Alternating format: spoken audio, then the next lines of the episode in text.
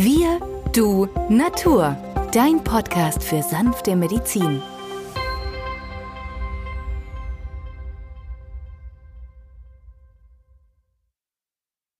Hallo und herzlich willkommen zu einem weiteren Gespräch hier im Kulturhaus Osterfeld in Pforzheim. Mein Name ist Benjamin Hartlieb, ich bin Osteopath und Heilpraktiker und mit mir dabei ist natürlich wieder Peter Emrich, Arzt, Chemiker und Biologe. Hallo Peter. Hallo Benjamin. Hallo liebe Zuschauerinnen und Zuschauer. Ja, Peter, wir wollen heute ähm, im Jubiläumsjahr 200 Jahre Dr. Schüssler in dieser Folge das zehnte Schüssler-Salz ein bisschen näher besprechen, Natriumsulfuricum, bei dem ich merke, dass da viele, viele Menschen sich nicht ganz sicher sind, wann sie das denn jetzt einsetzen sollen. Gerade im Vergleich zur Schüssler Nummer 3 oder Nummer 7, dem Magnesium, was viele auch zu Hause haben, äh, führt die Nummer 10 so ein bisschen ein Schattendasein. Och, ich denke mal nicht, denn die Nummer 10 ist ja das Glaubersalz auf Schlau, das Sal Miraculum, das Salz der alten Ärzte, um den Darm zu entlasten. Und jeder, wo schon mal eine Fastenkur gemacht hat, weiß ja, dafür brauchen wir Glaubersalz, das reinigt den Darm. Aber der Schüssler in seiner Genialität sagte, mein Gott, wenn ich das Ganze potenziere, reinige ich ja nicht nur den Darm, sondern ich reinige jede Körperzelle. Und das ist auch das große reine Machen nach großen Infektionskrankheiten, gerade nach einem grippalen Infekt, gerade nach nach Masern oder Scharlach, wo die Kinder schlapp und müde sind, dort setzte Schüssler zum Wohle seiner Kinder, die er betreut hat, das Natriumsulfuricum ein.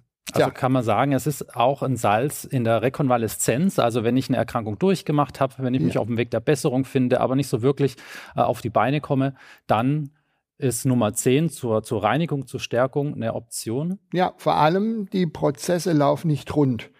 Es stagniert. Ja, wir haben es häufig nach operativen Eingriffen. Aber die Narkose wird manchmal schlecht vertragen. Auch hier hilft das Schüsslersalz Nummer 10, diese Narkosegase aus dem Körper wieder auszuleiten auch bei Fäulnissen, Gärprozessen im Darm. Ja, man gibt meistens bei Operationen, wenn eine Hüfte neu eingebaut wird, ein Antibiotikum während der Operation. Das verändert natürlich auch das Darmmilieu. Das merken die Patienten nicht, aber die sagen nach dem operativen Eingriff, kann ich nicht mehr so gut zur Toilette. Der Darm ist irgendwie anders. Ich bin manchmal gebläht, habe Füllegefühle, schmeckt mir nicht mehr so gut. All diese Dinge können zum Beispiel so ein Einfluss sein von einem operativen Eingriff. Klar, hier hilft natürlich die Nummer 10, wieder diese Prozesse in Gang zu setzen. Und die Heilung, wie ich ja schon immer wieder in den Sendungen betone, macht ja der Körper. Ich gebe ja nur den Impuls. Der Körper macht die Regulation, solange er dazu in der Lage ist. Und ähm, wenn ich jetzt sehe, dass viele Patienten auch chronische Hautausschläge haben, da wird meistens die Salbe draufgeschmiert, es wird dann kurzfristig besser, die Salbe wird nicht mehr angewandt, schwupp ist der Hautausschlag wieder da. Dann wird es wieder draufgeschmiert. Wenn der Körper noch regulationsfreudig ist, dann bringt er immer wieder dieses den Hautausschlag nach außen, weil er möchte ja was ausscheiden. Die Haut ist ja die äußere Niere. Also das innere System, Darm, Niere, Leber ist überlastet, deswegen versucht der Körper über die äußere Niere, nämlich die Haut, etwas zur Ausscheidung zu bringen. Klingt jetzt vielleicht antiquiert. Wir denken mal drüber nach, wie ist es im alten Ägypten gewesen. Dort haben sich die Menschen, um den Göttern näher zu sein, mit Bronzefarben eingeschmiert. Wenn ich den ganzen Körper zukleistere mit dieser Bronzefarbe, dann stirbt der Körper. Man dachte damals, wir atmen über die Haut. Nein, es ist die Wasserausscheidung. Dauernd haben wir eine Transpiration. Das heißt also, Wasser, die Ausscheidung über die Haut ist sehr, sehr wichtig. Und wenn ein Viertel frei bleibt, überlebt der Mensch. Das heißt also, wir regulieren und scheinen über die Haut aus. Und das können wir verstärken, dass dieser Ausscheidungsprozess äh, vermehrt wird durch die Gabe von Natriumsulfuricum, dem potenzierten Glaubersalz, das Reinigungssalz. Ein beliebtes Anwendungsgebiet von Nummer 10 ist ja die, die Akne. Ja. Auch bei, ähm, bei Jugendlichen wird es oft verwendet. Ja, wir haben ja hier in der Jugendlichen, äh, in, in dieser pubertären Phase den größten Hormonumschwung in unserem Körper. Und da gibt es natürlich diese Entzündung an den Hautdrüsen, an diesen Hautzellen, Pickel, äh, Akne ähm, führt dazu, dass wir hier natürlich eine Veränderung im Milieu auch vom Hautsäuremantel haben und äh, dann haben wir dieses Krankheitsbild. So, und wenn man innerlich nun versucht, die Ausscheidungsprozesse wie Ammoniak, biogene Amine, Endotoxine zu öffnen, auszuleihen über den Darm, über den Urin, ja, dann haben wir eine Chance, dass sich das an der äußeren Hülle des Menschen beruhigt. Das heißt also, die Entzündung klingt ab. Diese Talgdrüsen, die sich entzünden zu solchen richtig ähm, eitrigen Prozessen, das wird besser. Und deswegen haben wir hier dann eine Verbesserung der Gesamtsituation. Geht nicht von heute auf morgen, aber wenn man das über vier, sechs, acht Wochen mal durchzieht, auch ein bisschen von der Ernährung drauf achtet, weniger Schweinefleisch, weil Schweinefleisch wieder hier gerade in der Pubertät unglaubliche Blockaden setzen kann, weil dieses Schwein ist ja gezüchtet, wird ja noch eine Rippe dran gezüchtet und diese Sutoxine, die man auch wissenschaftlich ja schon untersucht hat, werden nicht ausgeschieden, lagern sich in das Muskelgewebe des Fleisches, ja, von diesem Schwein ein und das geht durchs Kochen nicht verloren. Zudem äh, muss ja die, das Schwein heute auf den Schlachthof transportiert werden. Dummerweise geschieht es über große Strecken. Dieses Schwein ist sehr, sehr sensibel. Und ähm, deswegen werden diesen Tieren Psychopharmaka verabreicht, dass sie nicht auf dem Transport an, an einem Herzinfarkt sterben vor Aufregung. Und diese Psychopharmaka bleiben aber im Kochprozess erhalten. Und die Menschen, die dieses Schweinefleisch essen, nehmen natürlich auch diese Substanzen zu sich. Und damit haben wir noch eine zusätzliche Belastung auf unseren Hormonhaushalt, der ja eh schon im Umschwung überlastet ist. Also eine schwierige Situation und deswegen da Acht geben, was man isst und was man zu sich nimmt. Schweinefleisch gilt ja auch als das Fleisch überhaupt, was in unserem Körper die stärkste Entzündungsneigung eigentlich verursacht. Richtig, und dann sind wir schon wieder bei der Silent Inflammation, bei der stillen Entzündung, die immer mehr in das Bewusstsein auch der Ärzte rückt. Die Zahnärzte waren die ersten, die diese Entzündung gerade am Zahnfleisch beobachtet haben. Mittlerweile kennen wir es ja auch bei der Kardiologie. Wir wissen, dass der Herzinfarkt gerade so vier bis sechs Wochen nach einem grippalen Infekt auftritt. Es ist nicht der dicke Patient, sondern es ist der Patient, der in einem Entzündungszustand noch nicht alles zum Abklingen gebracht hat. Und hierbei entzünden sich die inneren Schichten äh, der Arterien, wenn eine Entzündung stattfindet, wird die Dicke zunehmen und das Lumen wird eingeengt. Dadurch fließt weniger Blut durch und es bilden sich rascher solche Trompen. Und die sind dann letztendlich der Auslöser eines Infarktes. Und wenn dieses das Gefäß verschließen, wird der hinterliegende Areal nicht mehr mit Sauerstoff versorgt und stirbt ab. Das ist das Großbild, was wir beim Herzinfarkt haben. Läuft das Ganze im Gehirn ab? Ist es der Schlaganfall? Läuft es im Innenohr ab? Oder in bestimmten Arealen haben wir das, was wir als Tinnitus haben. Und Tinnitus haben immer mehr Menschen. Also auch hier wieder das Schüsslersalz Nummer 10 einsetzen, Natriumsulfuricum zur Regulation, zur Ausleitung. Und noch ein Tipp fällt mir gerade ein, wenn jemand glaubt, die anderen außenrum sind alle irgendwo erkältet. Ja, die husten und schnupfen, dann nimmt, nahm schon Schüssler die Nummer 10 ein und gab seinen Patienten als Prophylaxe. Sonst kann man ja Schüsslersalze zur Prophylaxe nicht einsetzen, aber hier gerade bei der Nummer 10 ideal. Drei, viermal am Tag oder gar sechsmal, wenn der Bedrohung sehr groß ist, also gerade wenn man einen Facharbeiter hat, einer Theke irgendwie in der Bäckerei oder in der Metzgerei, wo sehr viele Kunden äh, aus, äh, Fluktuation ist, die dann auch mal niesen vielleicht, äh, dich ansprechen. Ähm, da ist es natürlich gegeben, dass diese Menschen sich da schützen sollen und da wäre die Nummer 10 als Prophylaxis Mittel sehr zu empfehlen. Dann am besten dabei haben und immer mal wieder eine Tablette Über den lutschen. Tag, immer über den Tag, so alle zwei Stunden mal eine. Okay. Nummer 10 ist ja das Glaubersalz. Viele Mhm. kennen das Glaubersalz eher so von, von Fastenkuren, Ja, von Darmreinigungen, wo es dann ähm, als Substanz mit Wasser verdünnt wird und eben diese abführende Wirkung erzielt. Eigentlich um durch diese Reinigung dann Schlacken auszuleiten, Stoffwechselendprodukte, Mhm. wo wir ja heute immer wieder auch ähm, Wissenschaftler oder auch Ärzte finden, die sagen, naja, Schlacken, was ist denn das? Das ha- hat man noch nicht gesehen, noch nicht gefunden. Was ähm, entgegnest du da den, den Kritikern? Was sind Naja, diese Schlacken? Wie Was ist das? Das ist ein alter Begriff. Man hat diese Schlacke wie vom Ofen übertragen auf den Menschen. Ja, wenn der Ofen zu viel Schlacke hat, geht das Feuer aus. Deswegen müssen wir den Ofen ruseln, muss also der gereinigt werden. Und so ist dieser Begriff Schlacke vom Ofen auf den Menschen übertragen worden. Natürlich haben wir keine Schlacken in dem Sinne in uns. Aber was wir haben, ist Ammoniak, biogene Amine, Enterotoxine, also diese Giftstoffe vom Darm.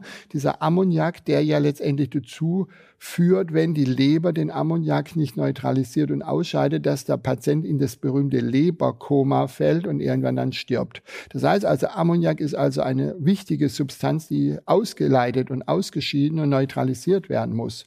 Das heißt also, all diese Substanzen, die bei einem Stoffwechsel anfallen, könnte man als Oberbegriff mit Schlacken aus alten Zeiten belegen. Wenn man überlegt, Schüssler hat ja 1873 seine Idee veröffentlicht, äh, da muss man sagen, na ja, äh, damals hat man natürlich andere Begriffe benutzt wie heute, aber was er damit sagen wollte, haben wir heute detailliert alles analysiert mit den modernsten Geräten, was er damit meinte. Und äh, das ist also das Wichtige, dass er dann Pionier war auf einem Gebiet, wo ihm selten einer was nachmachen kann. Wir finden da ja heute die Entsprechung eigentlich aus der Biologie, ähm, bei der die Forscher dort das Bindegewebe sehr intensiv untersuchen können, die Faszien, also dünne, mhm. dünne Bindegewebeschichten zwischen einzelnen ähm, Muskeln Muskeln, Organen und so weiter, die wir in der Osteopathie zum Beispiel auch immer versuchen zu, zu lösen, zu mobilisieren und bei manchen Patienten sehr, sehr festes Gewebe finden, verhärtete Faszien, verklebte Faszien. Und gerade aus der Biologie, aus der neuen Forschung kommen da einige Erkenntnisse, die eben dem Bindegewebe hier auch neue Bedeutung zumessen, eben nicht nur Füll- und Stützgewebe, was einfach da ist, sondern äh, man weiß heute, das Bindegewebe trägt eine Vielzahl an Abwehrzellen, es ist Flüssigkeitsspeicher, es sind viele Nervenzellen vorhanden, viele Rezeptoren, die dann riesigen Einfluss haben auf viele andere Körperbereiche. Allein unter dem Aspekt macht es natürlich Sinn, ähm, sich was Gutes zu tun, dem Bindegewebe was Gutes zu tun und nicht nur zu schauen, über die Ernährung das Richtige einzuführen, sondern eben auch Ausscheidungsprozesse anzuregen. Und da macht es auch für mich Sinn, das unter anderem eben über das Glaubersalz oder die Schüsslersalz Nummer 10, das Schüsslersalz, ähm, zu unterstützen. Naja, wir hatten ja am Anfang gesagt, das Blut hat einen pH-Wert von 7,35 bis 7,45. Jetzt fallen ja Säuren an. Also ich atme Sauerstoff ein, das wird in der Zelle verbrannt zu CO2 weil wir aus 80 Prozent Wasser bestehen, ist es ja dann die Kohlensäure. Und diese Säure macht natürlich saure Valenzen, das heißt, es muss gepuffert werden. Dann über die Ernährung entsteht Harnsäure. Die Harnsäure, wenn die ansteigt, gibt es den Gichtanfall. Den hatten wir ja auch schon mhm. angesprochen. Und dann haben wir natürlich der, wo Muskel Arbeit macht, der aber dann in den anaeroben Bereich kommt, gibt es die Milchsäure. Also haben wir die Kohlensäure, Milchsäure und die Harnsäure, die der Körper ständig loswerden muss. Und das sind stellvertretend für 500 andere Säuren, die anfallen. Und genau diese Säuren kann das Blut zu einem gewissen Maße abpuffern.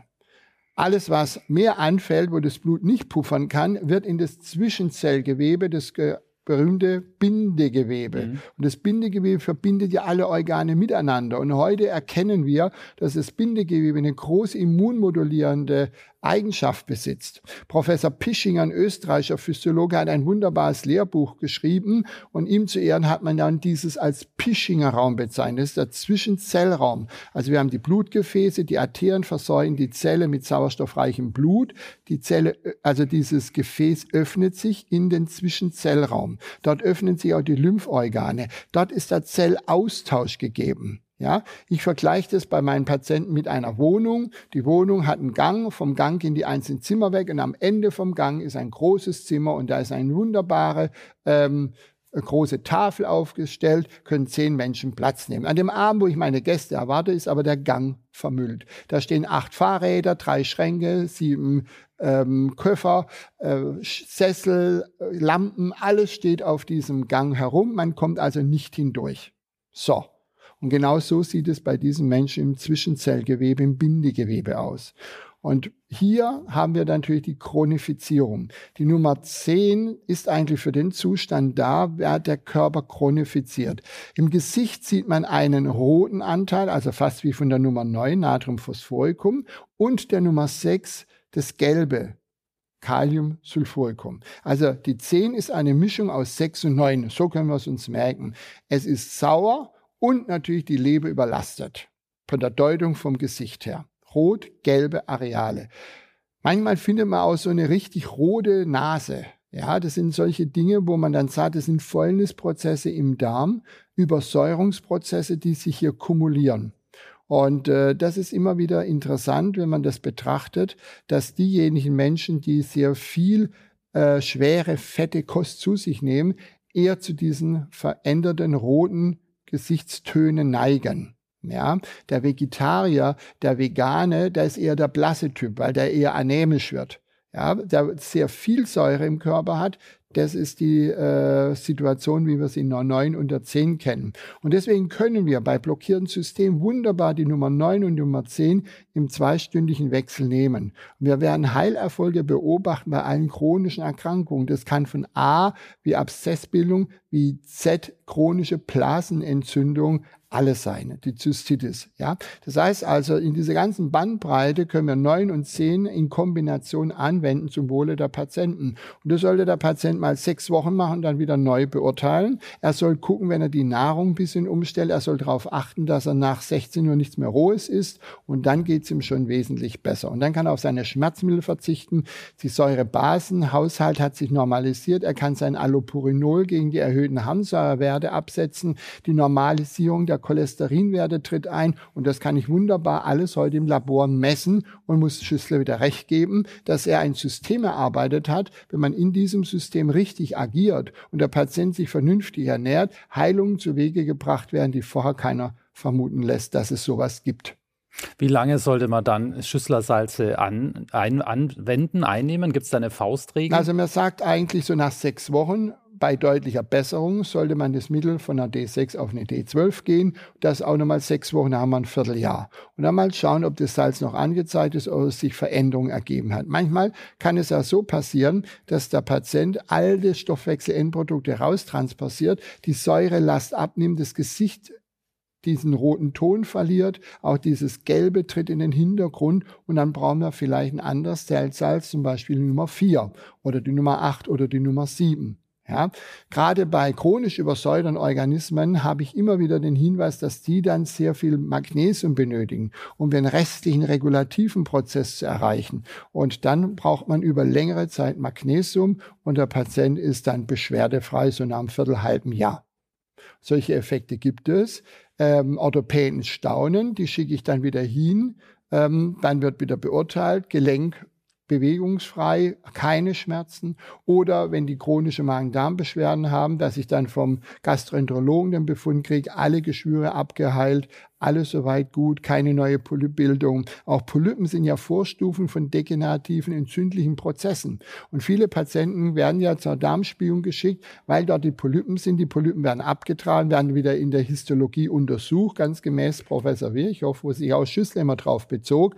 Aber es ist eine chronische Entzündung, es ist eine veränderte Schleimhautreaktion. Ja, und das wird da nicht berücksichtigt, sondern heißt einfach, ja, kommt sie wieder so in einem halben Jahr oder in einem Jahr oder in zwei Jahren, dann gucken wir mal und ob wieder neue Polypen da sind. Aber die Vorbeugung, die Prophylaxe wäre doch, wenn ich jetzt im Gewebe eine Umstimmung erziele mit diesem Schüsslersalz Nummer 10 oder in 9 und 10 in Kombination, dass dieser Polyp gar nicht mich neu gebildet wird vom Körper als Ausdruck einer chronischen Entzündung mit Überlagerung der Säure. Und das ist für mich Prophylaxe pur. Und da muss man auch Schüssler ein Lob ausstellen, dass er so weit in seinem System schon gedacht hat. Wenn es jetzt der Fall ist, dass nach sechs Wochen ähm, sich keine Besserung zeigt, der Beschwerden oder der Blutwerte, bedeutet es dann, es ist das falsche Mittel oder? Also das naheliegend, dass es das falsche Mittel ist oder dass das ganze System so gestört ist oder blockiert ist, dass keine Regulation eingeleitet werden muss. Dann muss nochmal eine Fallanalyse erfolgen, um zu gucken, was ist zu tun, wo könnte es dran hapern, ja, äh, Dinge aufdecken, die vielleicht vorher nicht da waren. Vielleicht kommen auch neue Symptome hinzu, dann kann ich an den Symptomen mich festmachen. Also da muss man dann schauen, wie das Ganze ist. Aber es ist selten bei mir im Praxisalltag, dass nach sechs Wochen sich nichts tut. Ja, man muss dann auch manchmal nachfragen. Der Patient fokussiert ja nur seine Beschwerden auf das, was er unmittelbar spürt. Wenn ich aber meine Patienten dann frage, ja, am Anfang haben sie mir gesagt, der Schlaf sei schlecht, sie erwachen alle zwei Stunden, ja, oder liegen drei, vier Stunden nachts wach, sie morgens un ausgeschlafen, sind schlapp und müde, schleppen sich durch den ganzen Vormittag. Nachmittags um halb vier brauchen sie drei Tassen Kaffee, dass es bis 17 Uhr durchhalten im Büro. All diese Dinge, was hat sich denn da verändert? Ach, Herr Emmerich, interessanterweise, ich trinke weniger Kaffee, äh, der Schlaf ist wieder gut, ich kann durchschlafen. Ja, aber gerade haben Sie mir gesagt, es hat sich nichts verändert. Also da muss man dann dediziert beim Patienten nachfragen, hat sich denn wirklich was nicht verändert? Oder das, was nicht mehr da ist, bemerkt der Patient gar nicht und dann freut er sich, wir zusammen, wenn man mal retrospektiv betrachtet, was er hatte was sich verändert hat und was jetzt noch überblieb an Symptomen, die man dann weiterhin behandeln muss. Vielen Dank, Peter, für das Teilen deiner Erfahrungswerte und den Blick auf Dr. Schüssler. Auch vielen Dank fürs Zusehen. Ähm, wir hoffen, es hat Ihnen Freude bereitet und bis zum nächsten Mal. Ja, auch von meiner Seite vielen Dank, dass Sie dabei waren. Tschüss und empfehlen Sie uns weiter. Vielleicht auch für die, die uns noch nicht kennen, haben bestimmt einen neuen Zugang zu Dr. Schüssler. Und schauen Sie mal auf unsere Homepage, schauen Sie rein für unsere Bücher. Wir würden uns freuen, Sie wiederzusehen beim nächsten Mal, nämlich bei der Nummer 11. Genau. Tschüss. Tschüss.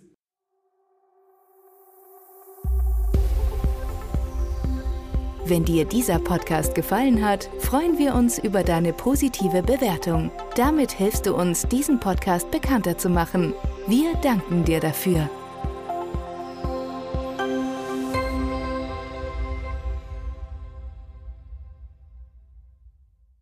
Der folgende Hinweis ist uns wichtig. Alle hier vorgestellten Informationen können nur einen allgemeinen Charakter haben. Sie ersetzen nicht die fachkundige Untersuchung und Behandlung durch deinen Arzt. Bitte wende dich bei anhaltenden Beschwerden an den Arzt deines Vertrauens. Nur auf diesem Wege kann die geeignete Therapie für dich gefunden werden.